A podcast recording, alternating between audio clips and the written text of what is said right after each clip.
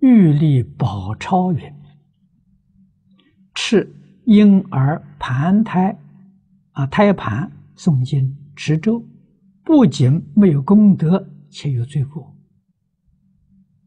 若莫学啊，若未学佛前不明理，服用过含婴儿胎盘的药物，现在学佛还能诵经吗？能。为什么呢？那你是没有接触佛法之前啊。如果是学了佛法之后，受了三皈之后，那就不行啊，那就不可以了。